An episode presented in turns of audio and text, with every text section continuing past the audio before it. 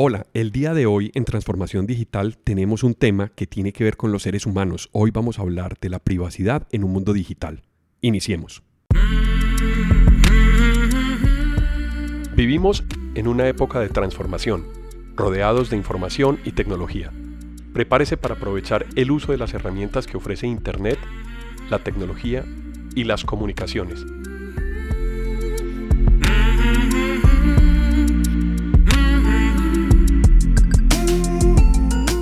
Conózcalas y aprenda cómo usarlas mejor. Bienvenidos.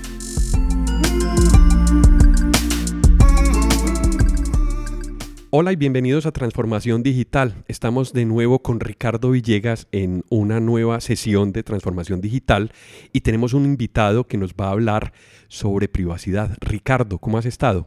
Bien, Alejo, pero me preocupó eso de que estamos de nuevo. Ya me estoy volviendo cansón, yo creo. No, es que esta es tu casa, Ricardo. no hay problema. Estamos en la casa. Bueno, hoy muy contentos porque tenemos una persona que yo conozco hace un buen tiempo y que sé que domina el tema es Arián Velasco. Arián es socio y trabaja pues en su empresa Velasco y Calle de Alemán y es una empresa que se ha dedicado a todo lo que tiene que ver con la parte legal en temas relacionados con tecnología, que eso eh, no hay mucha gente que tenga ese conocimiento y además cada día, cada día es más necesario, más necesario para las empresas conocer los riesgos, las implicaciones, la manera de contratación, la manera de lo que vamos a hablar hoy mucho es de cómo manejar los datos de sus clientes, de sus proveedores y todos esos temas de privacidad que se han ido generando recientemente que todavía, y ahora no lo confirmará Arián, todavía en muchos países apenas se está empezando a legislar, en Colombia ya hay cierta legislación, pero todo eso tiene que ir avanzando porque la transformación digital y la tecnología avanza a unos pasos que muchas veces quienes hacen las leyes y los reglamentos van atrás. Bueno, pero no le quito, no le quito el tema, Arián. Arián, bienvenido. Muchas gracias por acompañarnos hoy. Gracias por estar aquí en Transformación Digital, Arián. Muchas gracias, Alejo y Ricardo. Bueno, el tema efectivamente tiene una pertinencia cada vez mayor. Digamos que a nivel social todos llegamos a entender la trascendencia de la privacidad a raíz del caso de Cambridge Analytics y se lo debemos a Mark Zuckerberg. Y miremos eh, cómo va transformándose el entorno tecnológico. Hacia 2010, Mark Zuckerberg dijo, la privacidad ha muerto. Y... Arián, pero yo hago una pregunta en realidad nosotros no somos tan conscientes cuando se está transgrediendo algo de privacidad de nosotros. Cuando yo estoy en una red social, como mencionas ahorita Facebook, yo me inscribo a la red social y yo sé que hay un compromiso legal que yo leo y generalmente no... ¿Que yo leo? Lo aprobamos. Hacemos un ah, clic para eso es otra cosa. Eso es otra cosa. En teoría, decíamos que uno no lee esas cosas.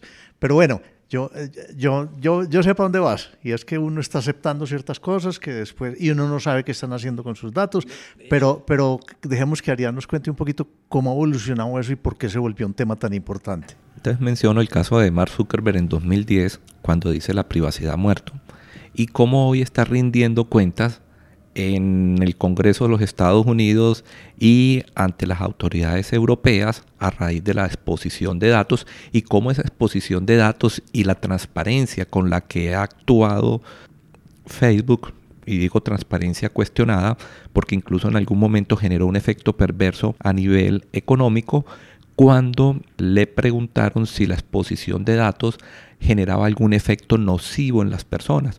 Y a raíz de Cambridge Analytics él dijo que no, pero posteriormente se demostró que sí había una exposición de datos, que se había dado una manipulación, que se pudo llegar a las personas a inferir o a intervenir en sus decisiones a partir del profundo conocimiento que había de ellas y eso determinó que una sociedad que estaba en la bolsa tuviera unas pérdidas representativas en ese momento a raíz de la comunicación eh, corporativa que generó el señor Zuckerberg. Entonces vamos de 2010 donde decimos la privacidad ha muerto a hoy a decir la privacidad realmente es importante. Y hoy dentro del contexto de la transformación pero digital... cambio? Eh, ¿La gente se dio cuenta que no había muerto? El, entorno, digamos, eh, Hoy las empresas entienden que la privacidad hace parte de la estrategia corporativa por un pequeño elemento, algo que se nos olvida y lo mencionaba Alejo, y es estamos hablando de personas. Nosotros construimos relaciones con personas con las cuales tenemos confianza. Una persona jurídica no es diferente a un ser físico. En ese sentido, miren que desde hace muchos años se viene hablando de los grupos de, interés o los stakeholders, pero muchas veces quedan como un enunciado sin sustancia. Y lo que empezaron a ver sin ejercicio. sin ejercicio. No, se materializa no hay una consecuencia no hay una cultura de respeto hacia esos grupos de interés. Entonces hoy las personas se dieron se dan cuenta de, de la relevancia que tienen sus derechos y de cómo poco a poco ha ido siendo permeada ha ido siendo invadida como poco a poco experimentan injerencias arbitrarias en sus decisiones y en su vida. Ah, Arián, pero yo lo que estaba tratando de preguntar hace unos minutos tiene que ver exactamente con eso que estás diciendo. Nosotros no nos preocupamos por nuestra privacidad, sino cuando es vulnerada o cuando nos afecta. Somos muy reactivos. O cuando por las noticias uno se entera que alguien fue vulnerado. Fue vulnerado y que puede tener todos mis datos y que los han recolectado supuestamente, supuestamente sin mi autorización. Entonces, eso es, es, una reacción que hay en este momento de la gente porque se está dando cuenta que le están manejando o le están vulnerando su privacidad. Digamos que hay un uso no legítimo de la información personal. Una cosa es cuando yo acepto las consecuencias, cuando tomo la decisión consciente de permitir el uso de mis datos para algo que yo conozco y para algo que me conviene. El problema es que muchas veces no sabemos que se están recolectando nuestros datos y tampoco sabemos ni el uso inicial ni los segundos usos. Pero no sabemos y los aceptamos inconscientemente. Claro, los aceptamos inconscientemente, pero hay que tener en cuenta que no todo lo que esté en el papel produce unos efectos legales porque en el papel pueden quedar plasmados renuncias a derechos fundamentales. Yo no puedo decir que renuncio a mi intimidad, yo no puedo decir que renuncio a mi libertad, yo no puedo decir que renuncio a mi dignidad. Y si así quedara plasmado en un documento, pues la consecuencia es que eso no produce efectos, porque va contra derechos fundamentales y los derechos fundamentales no son renunciables. Entonces lo que estamos hablando en el mundo digital filosóficamente tiene que ver con las garantías esenciales de las personas. Ariana, una pregunta más de pronto de ignorancia, los derechos fundamentales están igualmente definidos en todos los países, en todas las culturas, en todas las regiones. Digamos que eh, los derechos fundamentales adquieren un rango constitucional de unos años para acá, pero si nos vamos, por ejemplo, a la Declaración de Derechos Humanos eh, de la Revolución Francesa, allí por primera vez se, se, da un reconocimiento al derecho a la vida privada, a eso que nosotros llamamos intimidad, a lo que los anglosajones llaman privacy. Y luego la, la creación de Naciones Unidas como consecuencia de la Segunda Guerra Mundial, hay una carta esa carta es un tratado y en ese tratado básicamente lo que se recogen son derechos fundamentales y esos derechos fundamentales están incorporados dentro de lo que llamamos el bloque de constitucionalidad de todos los países que hacen parte de ese órgano multilateral. Entonces el derecho a la vida, el derecho a la libertad, el derecho a, la, a tener un, país democrático, la libertad de expresión, la libertad de fundar medios masivos de comunicación, la libertad de determinar yo cómo quiero vivir. Pero estás diciendo que los países que se acogieron a eso, quiere decir que hay unos que no. Pero yo no sé hoy cuáles Por ejemplo, esos derechos, derechos fundamentales, igual a como se deben respetar aquí, ¿se respetan en China? Yo pensaría que algunos de ellos sí, algunos de ellos sí, ¿cierto? Ahora, como son tratados, acuerdos entre países en el marco del derecho público, un país puede adherirse de manera plena a ese tratado o pueden hacer salvedades. Bueno, pero ya sabemos entonces que hay unos derechos fundamentales que están claramente definidos aquí en, nuestro país y seguramente deben ser pues, muy similares en toda la cultura occidental. Correcto. A nivel occidental podemos decir que hay una uniformidad en los derechos fundamentales.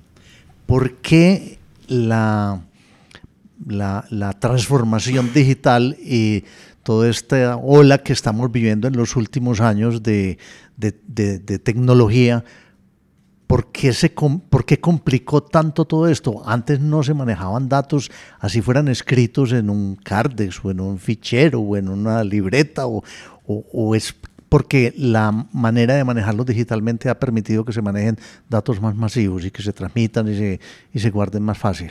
Sí, yo creo que tiene que ver con la disponibilidad. Ahora es mucho más fácil tener la información de cualquier tipo que sea de una empresa, de una persona. Uno puede googlear a alguien en internet y puede saber qué registran las redes sociales, qué registro tiene digital.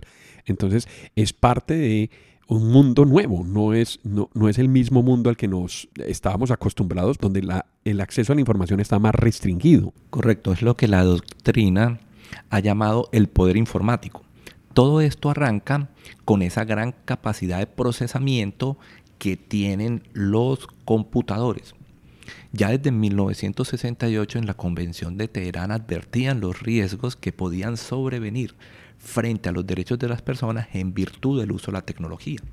Lo que nosotros estamos viendo... Desde el 68, ya, se advertía ya se advertía eso. Y los europeos empezaron a trabajar en 1980 con el Convenio de Europa y donde allí uno de los temas donde llamaban la atención era el derecho a la intimidad, el derecho a la vida privada y, eh, y de allí sobrevienen pues posteriormente el derecho a la vía data creado por los alemanes, el que es el derecho a disponer de mis datos o a controlar mis datos, y luego eso va dando lugar a, otro derecho fundamental que es la protección de datos.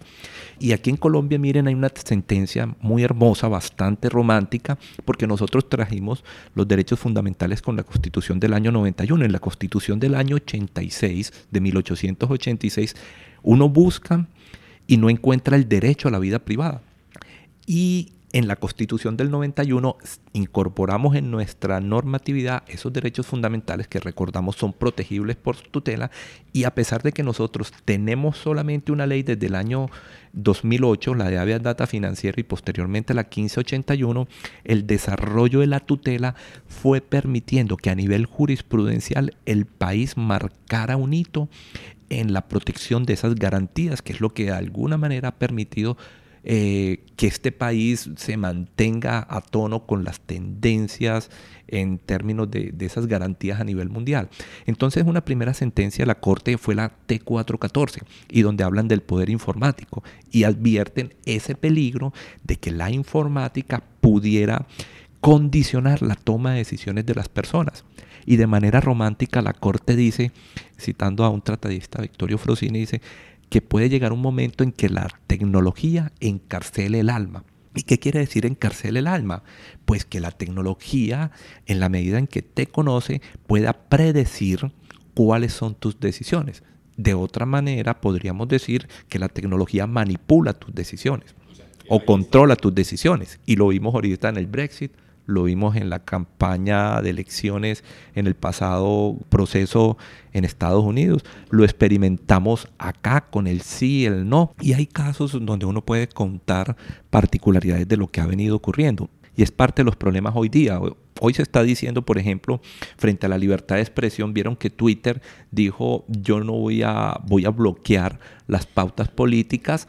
A Zuckerberg le, le preguntaron recientemente en el Congreso qué iba a hacer él y él dijo, no, yo no voy a hacer nada, voy a dejar que las personas valoren qué se está haciendo, qué se está diciendo y que cada uno infiera si es verdad o no es verdad.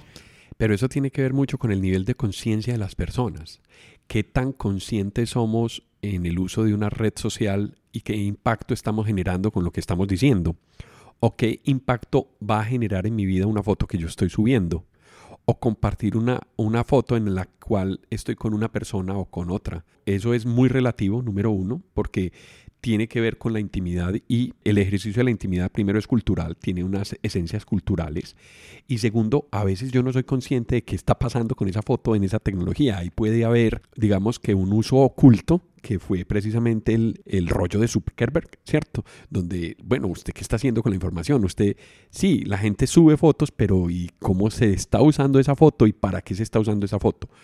Introdujiste el concepto de inteligencia artificial ¿Por qué? Porque ya se puede hacer un análisis. Si yo tengo una secuencia de fotos, puedo analizar el gusto de una persona.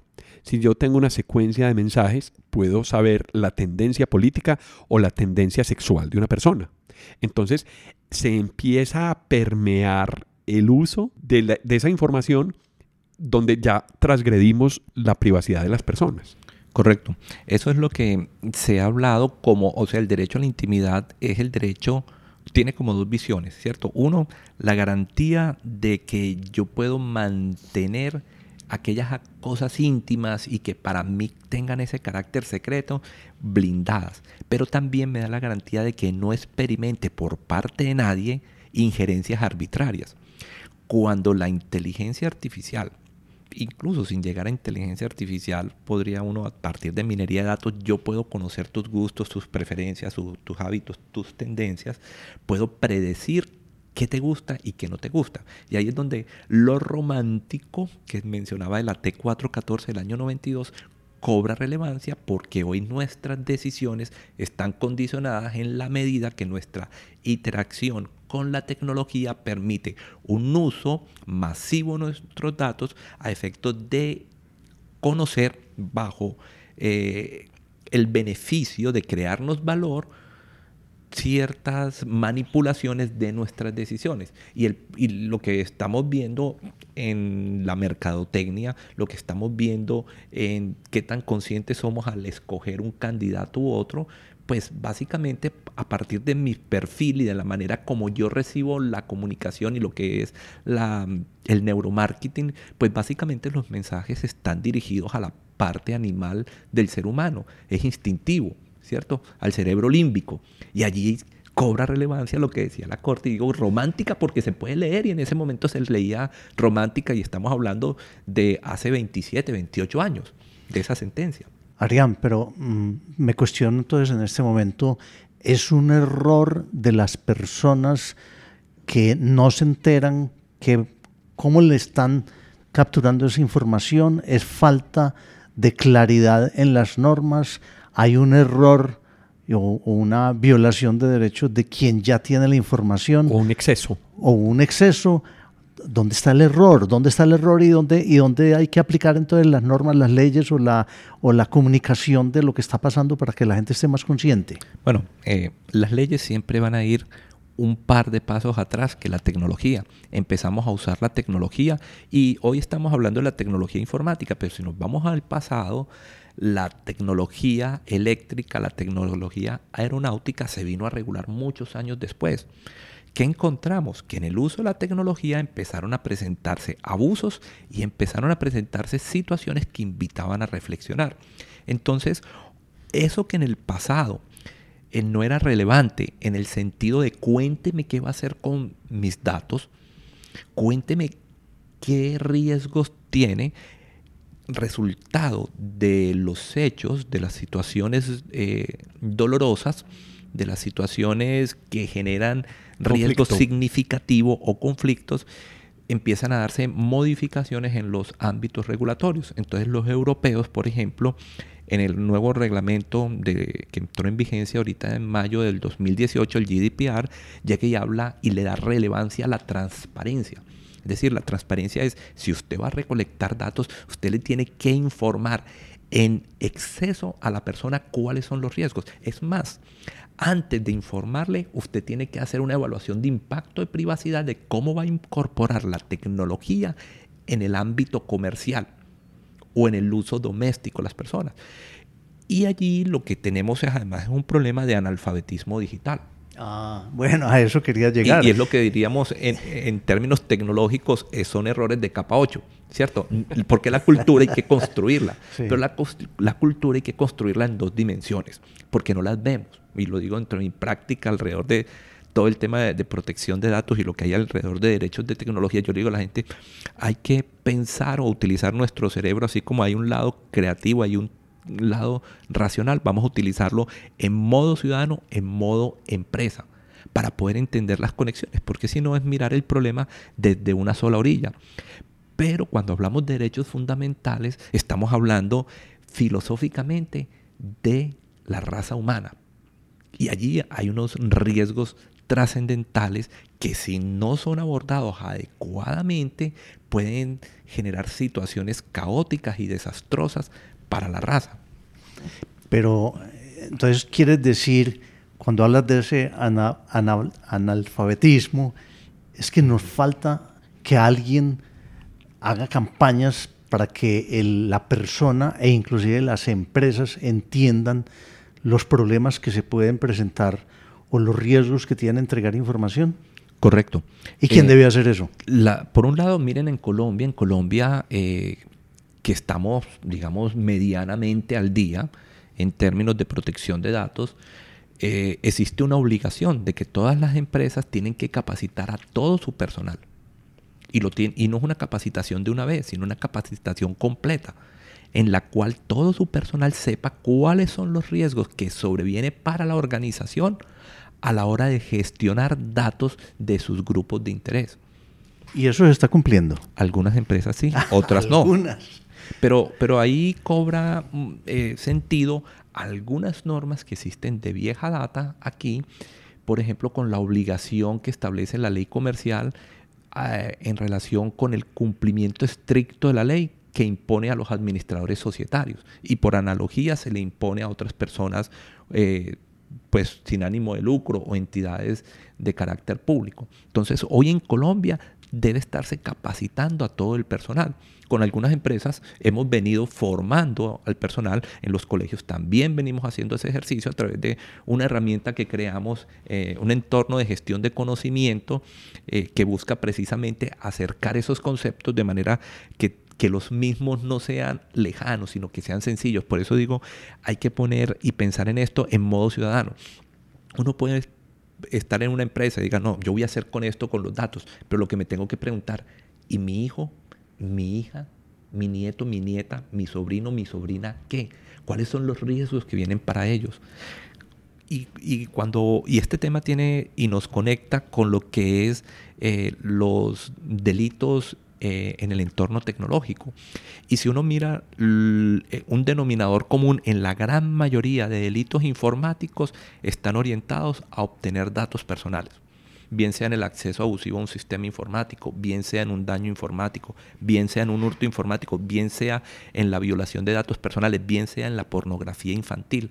Todo eso, lo que están buscando los cibercriminales son datos. Cuando decían ustedes, mis datos, ¿qué hace una empresa? Pero cuando hay una exposición de datos y caen en el mundo del cibercrimen, en la dark web, pues allí los datos tienen una relevancia. Por ejemplo, una tarjeta de crédito tiene un precio de 10 dólares.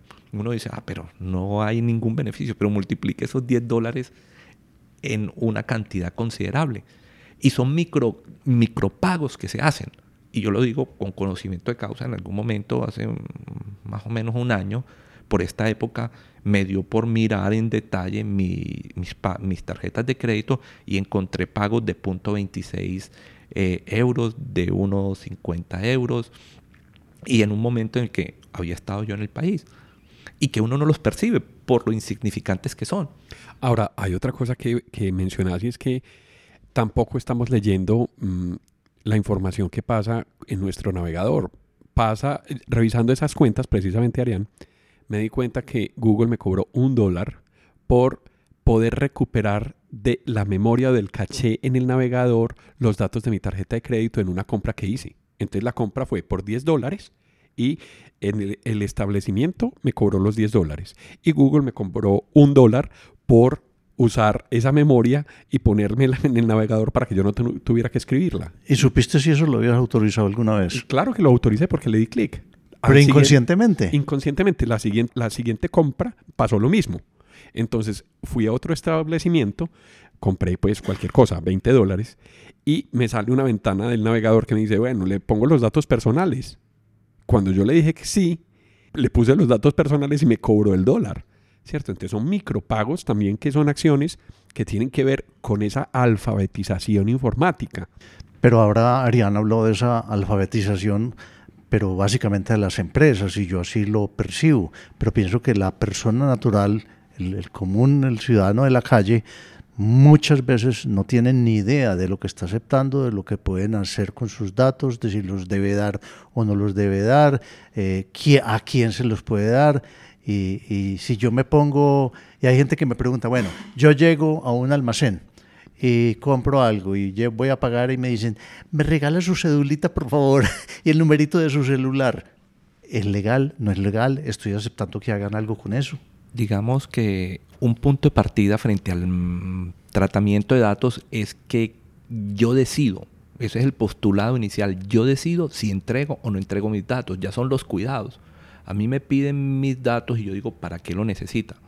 Para la factura, pero yo tengo también derecho a comprar de manera anónima, es parte de mi vida privada. Y digo, no, hágalo eh, sin, sin nombre. Entonces me dicen, no, es obligatorio. Y yo les pregunto, ustedes van a la estación de servicios, pagan en efectivo y le dan un recibo y le piden a ustedes documentos. Eso va para una hay, base de datos. Hay, una obligación de generar una factura, esa es la obligación. Pero yo puedo decidir que mi factura no tenga un nombre. esa era mi siguiente pregunta. ¿Qué tanto me pueden exigir o en qué casos me pueden exigir unos datos que yo quisiera no darlos?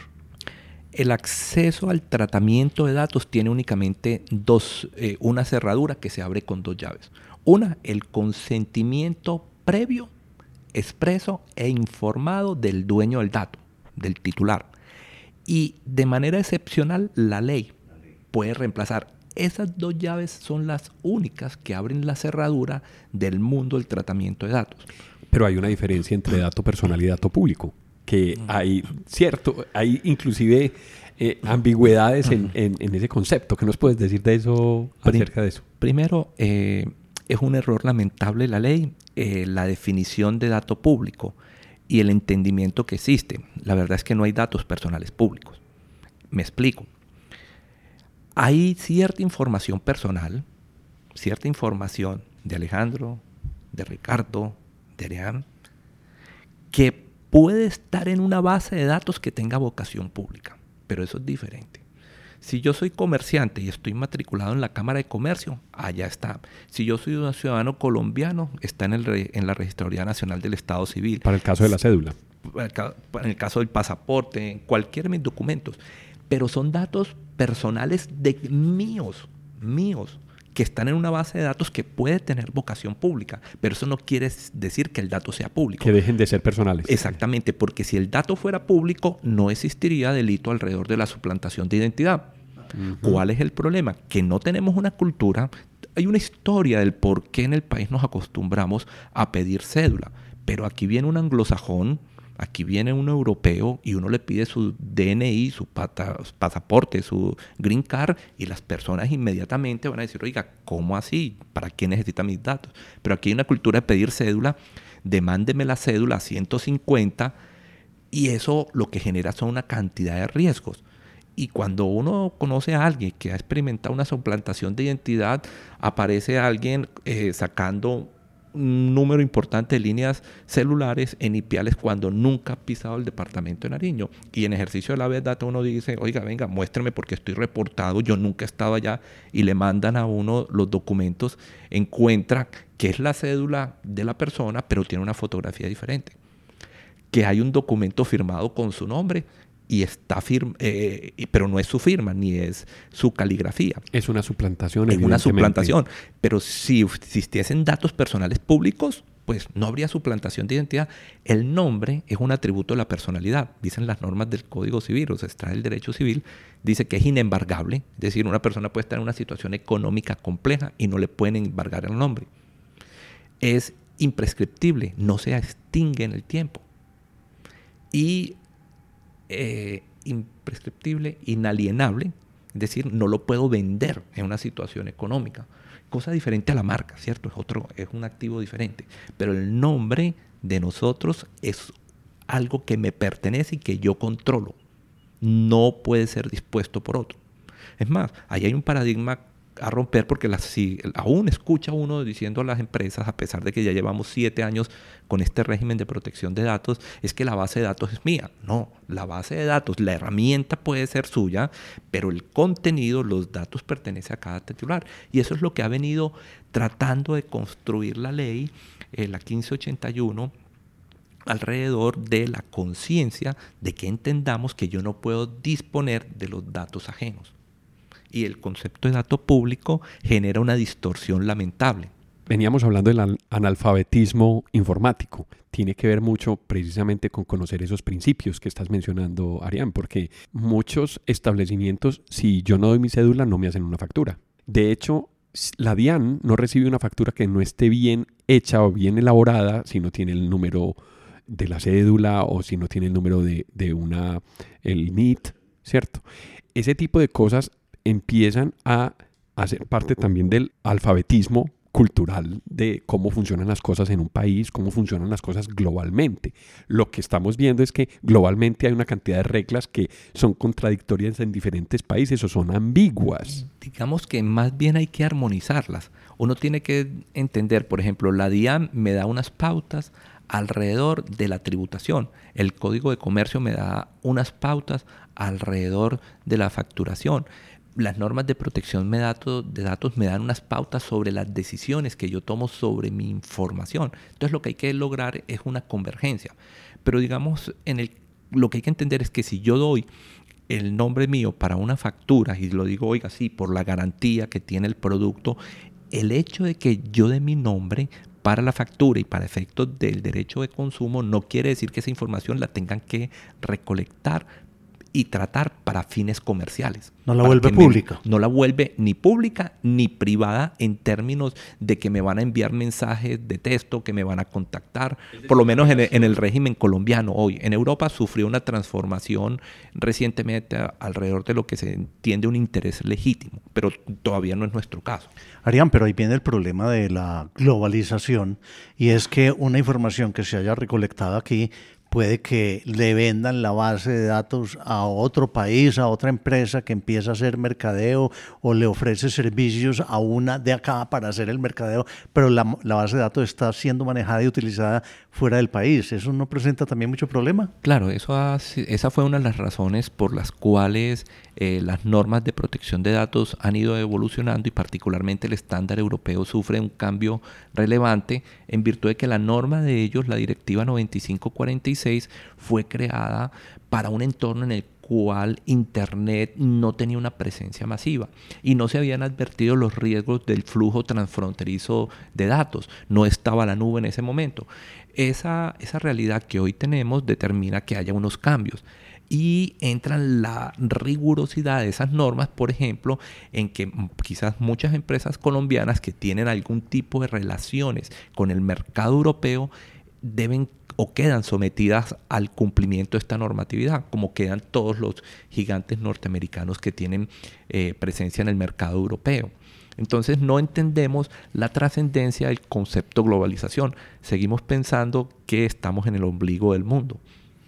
Arián, pero aquí también me preocupa otra cosa y es que siempre has hablado que posiblemente van más avanzados los europeos que el resto del mundo y entonces, ¿qué pasa con Estados Unidos? Si nosotros estamos más cerca, más siguiendo sus normas, más comercio con ellos, más influenciados con Estados Unidos. En, materia jurídica, nuestra influencia es europea. Nuestro derecho eh, se origina en el derecho romano. En la definición de las normas. En, la en el modelo jurídico. Es un modelo creado eh, a partir de normas, de leyes. El modelo eh, anglosajón, particularmente el de Estados Unidos, tiene una constitución escrita tiene unas leyes, pero es un modelo que evoluciona a partir de las decisiones de los jueces, de la casuística, de la jurisprudencia. Pero nuestro derecho, al igual que el derecho de ellos eh, y el derecho a nivel mundial, tiene varias fuentes. No solamente se alimenta principalmente, en nuestro caso, en la ley, ellos en la jurisprudencia, sino que también existen, por ejemplo, los principios generales del derecho, existe la doctrina, los que, lo que escribimos a veces los abogados y que es publicado, existe lo que es también la costumbre, que requiere pues unos criterios para, para probarla. Y muy influenciado lo cultural. Exacto. Existe lo que llamamos el derecho comparado, eh, que permite al juez o al operador jurídico en un momento determinado, en la ausencia o en un vacío, acudir a normas eh, extranjeras o a decisiones eh, judiciales extranjeras de manera de poder dar una respuesta. Con esto quiero significar que si en Colombia un juez de la República le plantean una demanda en la cual tiene, por ejemplo, una discusión alrededor de la inteligencia artificial, el juez colombiano va a encontrar en esas varias fuentes del derecho las herramientas para pronunciarse, las herramientas para decidir. Pero Colombia tiene una, una, una legislación, digamos, medianamente buena. Y de hecho, el, reglamento europeo es un criterio de interpretación para la autoridad colombiana en protección de datos y lo ha dicho en algunas decisiones. Pero cuando dijiste que un juez en Colombia podría encontrar herramientas para tomar una decisión, ¿las va a encontrar en, casos anteriores o jurisprudencia en Colombia o se puede basar también en jurisprudencia en otros países? Puede, puede acudir a tomar esas decisiones como doctrina para decir y aplicar analogía en aquellos casos en los cuales se permita materia civil comercial para decir cómo se ha abordado estos casos y tener criterios, pero encontraría en las normas colombianas, en los principios que soportan la legislación civil y comercial, las herramientas para decidir de fondo. O sea, se puede apoyar en un concepto externo, que puede ser en otro país, pero tiene que revisar las leyes para poder actuar en concordancia con las dos cosas. Es lo que estoy entendiendo. Correcto. Siempre va a existir, va a tener las herramientas para decidir. Un juez no podría decir, no hay norma, no decido. Ariana, ahora mencionaste que las leyes normalmente van uno o varios pasos atrás de la tecnología. Pues yo pienso que es lógico porque la tecnología está evolucionando a una velocidad que no la sigue nadie.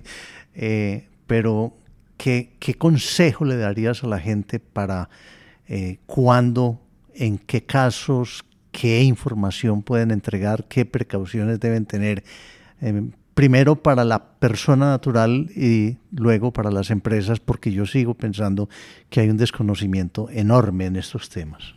Digamos que el primer consejo mm, es que las personas eh, sean conscientes de que alrededor de su información personal pueden sobrevenir riesgos, riesgos de diferente naturaleza.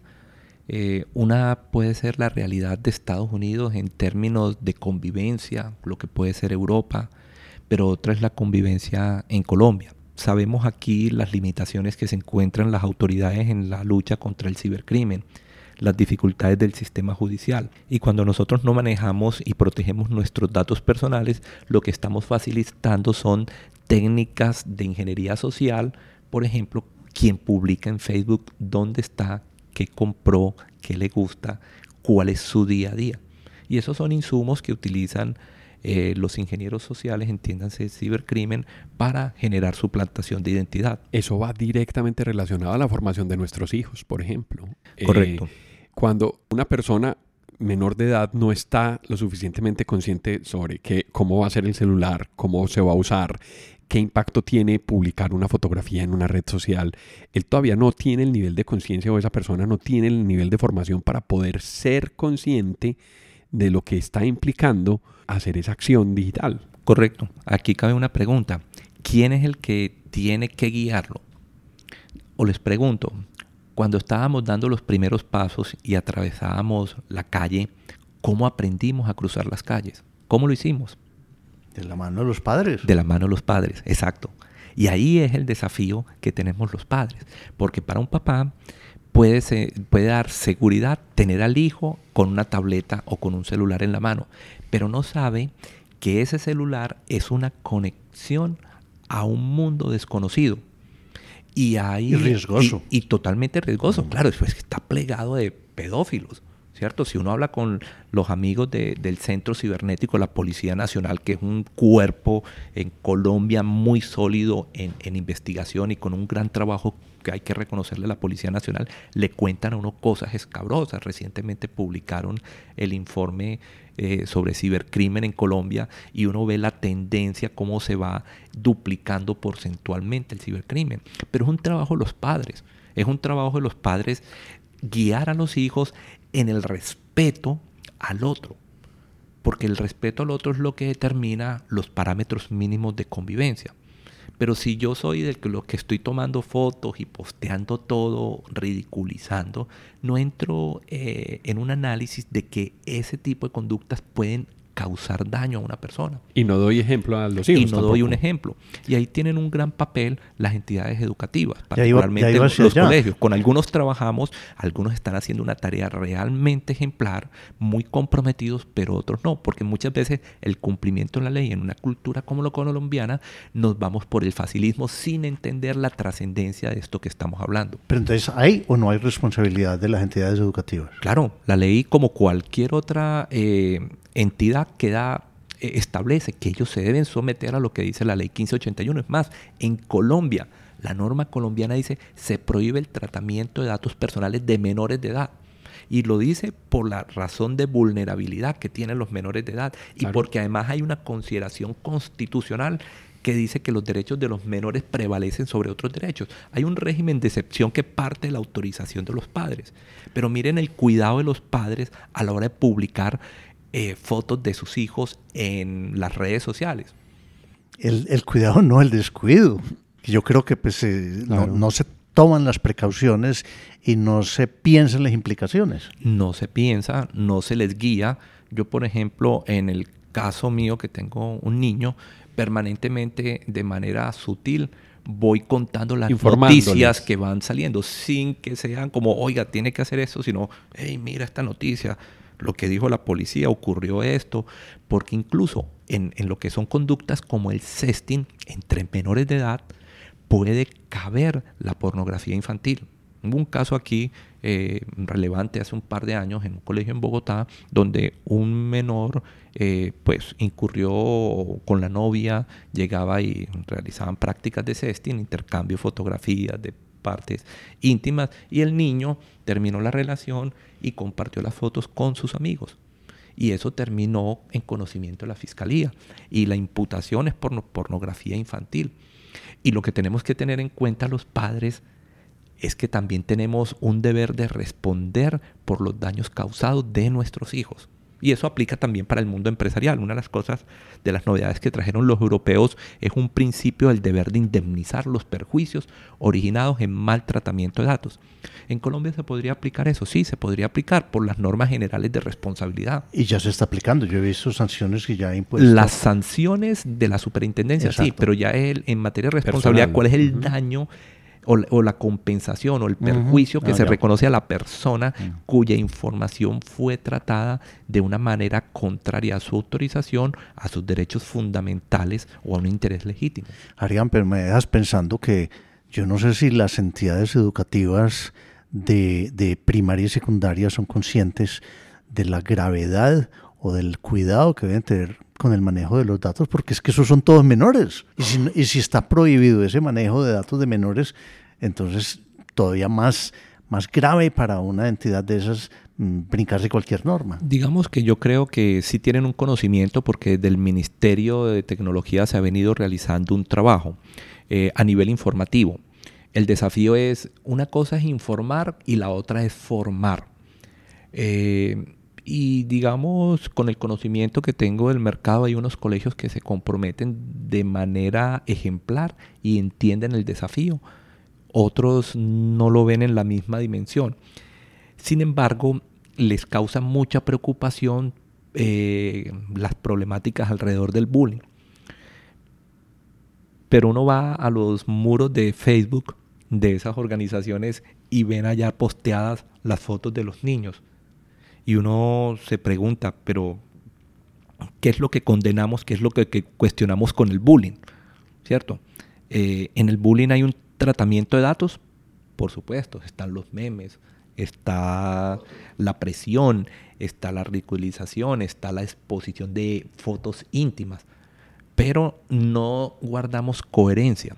Y lo que tenemos que hacer los adultos es guiar en la coherencia a los menores de edad, porque lo que experimenta ellos es una orfandad digital. O sea, los papás estamos tranquilos porque el niño está en el apartamento, está en la casa, pero no sabemos qué están haciendo. Tiene que ver mucho con los videojuegos también, tiene que ver mucho con la formación integral, no solamente con el tratamiento de datos sino personales, sino con qué están haciendo los, los hijos cuando juegan en exceso videojuegos, cuando están expuestos a Internet de, manera prolongada, cuando hay abusos del, uso de la información o cuando no se está asimilando adecuadamente. Correcto. Miren que volviendo un poco atrás a la, lectura de términos y condiciones, eh, los papás tampoco leemos las características ni los riesgos que sobrevienen de algunos videojuegos. Eh, ya iba para allá. Entonces, que, que tú decías ahora que mi hijo está en mi apartamento físicamente, pero conectado, están expuesto a todo el resto del mundo. Y que está jugando. Inclusive por los juegos, que está jugando y cómo sé yo que ese juego no está recolectando información. Claro, y anteriormente, pues ellos tenían la consola eh, y ahí no estaban conectando, conectados a internet. Hoy están intercomunicados y juega con su compañero del colegio que está en otro lugar. Y lo mismo lo hace pues a nivel de, de consola, a nivel de celular pero no nos damos a la tarea y les cuento una experiencia. El año pasado tenía que, me pidió que le regalara eh, un par de dólares para hacer una actualización y ropas y vainas que traen los juegos y no tenía, no, era capaz yo de, de, ejecutar eh, la tarjeta que tenía. Por cuestiones de azar terminé yendo a leer los eh, términos y condiciones y vi algo de riesgos para la salud y me detuve ahí. El juego era eh, Call of Duty y cuando los riesgos de salud decían que, que no se aconsejaba para niños que experimentaran taquicardia, eh, que podía el juego generarles ansiedad y otra serie de efectos colaterales. Cuando yo vi ese juego, inmediatamente vino a la reflexión las sensaciones que yo sentía cuando estaba en el otro lado de la casa trabajando y escuchaba al niño jugando. Y si ustedes han visto el juego, claro, eh, eso, son metralletas. Y claro, yo sentía sudoración, ansiedad y yo decía, ¿y, qué es esto? Entonces me di a la tarea de preguntarles a ellos qué sentían. Y me describían esas sensaciones. Y, eso puede generar la advertencia, el deber de información en materia de consumo por parte del fabricante, lo que está diciendo, oiga, papá, tenga cuidado de los contenidos. Y los papás no le prestamos atención a los contenidos. Arián, pero dijiste que lo habías, habías llegado a leer eso accidentalmente. Entonces, de los millones de niños que juegan esos, ¿cuántos papás habrán leído esos términos y condiciones? Accidentalmente. accidentalmente. Y, mucho menos no accidentalmente. conscientemente. Un número pequeño. Miren que hay un documental en Netflix que se llama Nada es privado. Y es un papá periodista que le da por realizar el documental en la medida en que se da la tarea de leer términos y condiciones de Facebook y de otras aplicaciones. Y expone el problema de la privacidad en la era digital. Y es que no somos conscientes, somos analfabetas digitales y en la medida en que somos analfabetas digitales no estamos creando una cultura adecuada para el mundo digital. Y, en la, y, eso lo que está presentando son los problemas que hoy tenemos. Así es. Yo creo que nos hace mucha falta leer entre líneas. Lo que usualmente decíamos, hay que leer entre líneas, hay que interpretar entre líneas también el uso de la tecnología y lo que va a venir con nosotros. Arián, yo creo que ha sido pues un, una experiencia muy interesante. Una introducción. Una introducción porque este tema, eso iba a decir, este tema es de nunca acabar. A, medida que vaya saliendo tecnología tenemos que seguir haciendo ese ejercicio reflexivo sobre qué impacto tiene, hasta dónde nos va a llevar, qué impacto colaterales va a, va a generar una u otra tecnología. Alejo, yo, yo quedo con muchos interrogantes y propongo que hagamos otro podcast con Arián, aprovechando que vemos que tiene pues todo el conocimiento porque no hemos, para mí no hemos tratado, no hemos hablado de cosas muy importantes como el manejo de datos a nivel empresarial, manejo de bases de datos, qué se puede, qué no se puede. Y para mí otro enorme que me crea una interrogante y es el manejo de los datos en la nube, sobre todo cuando están en otros países. Y, y yo adicionaría otro tema que va conectado en eso. ¿Cómo usamos los datos en el desarrollo de la tecnología? Es decir, hoy el tema de privacidad no está cumpliendo una expectativa, un postulado regulatorio que ya tienen los europeos, es que la privacidad sea un elemento por defecto en el desarrollo tecnológico. No, es que son muchos temas. Además, no hemos hablado de inteligencia artificial que le pone más leña al fuego. Entonces, vamos a tener mucho rato para conversar con Arián. Arián, muchas gracias por estar en Transformación Digital. Esto es tu casa, ven y cuando quieras porque los temas son supremamente interesantes. Ricardo, muchas gracias por ayudarnos acá. mucho gusto, Alejo, a hacer unas preguntas. Gracias, Alejo. Gracias, Ricardo. Y sí, muchas gracias por la invitación. Hay mucha tela por cortar, muchos desafíos. Y, la idea es que estos espacios permitan crear cultura y crear cultura para quienes vienen detrás de nosotros y son las personas más importantes. Bueno, ahí les queda la reflexión y nos vemos en otro momento de transformación digital. Hasta pronto. A quienes nos escuchan y nos acompañaron a lo largo de este episodio, muchas gracias por estar en Transformación Digital. Recuerden que pueden escribirnos por correo electrónico a la dirección alejandropelaesr.gmail.com. También pueden visitar nuestra plataforma ingresando a la dirección https apelaes.podbean.com.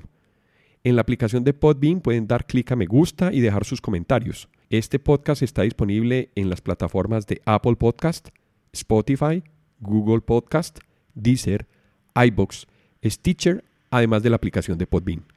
También cuéntenos qué temas quisieran escuchar en eh, futuros episodios. Si les gustó el tema y si quieren apoyarnos en transformación digital, por favor compartan este episodio con sus amigos y con las personas a quien les pueda interesar estos temas. Esto fue Transformación Digital. Hasta pronto.